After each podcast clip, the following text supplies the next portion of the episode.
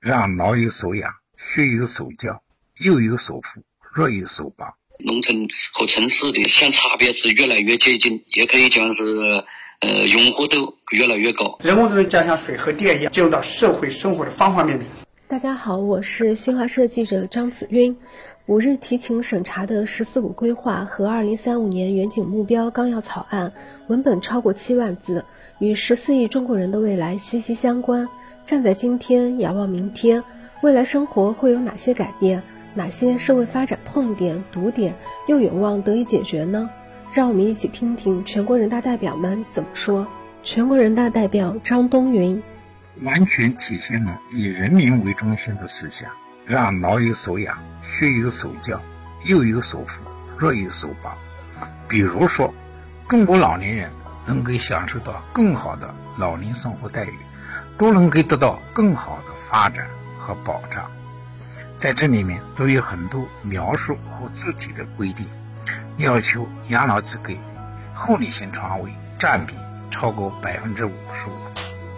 对于高龄托管老人，我们要守住底线，保证基本的养老服务；对中高端其他需求，我们也要提供好市场，坚持把人民群众的获得感、幸福感和安全感都贯彻在里面。全国人大代表刘庆峰：未来五到十年，人工智能进入到社会生活的方方面面，不是简单的代替我们人类的工作，而是以人机耦合的模式。来为整个社会发挥作用，至少我董事长的工作，我认为可能应该是百分之五十以上可以被人工智能替代。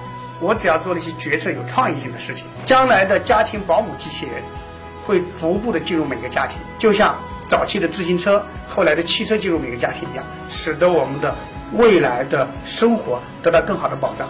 全国人大代表王建伟。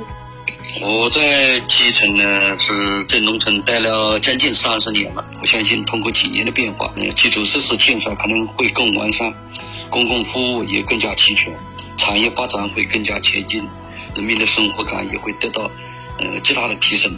呃，山更绿，水更清，天更蓝，嗯，老百姓的生活可能更加甜美。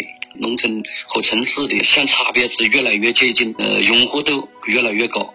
给农村会带来更好的、更多的资源条件，发展上可能有更多的呃机会。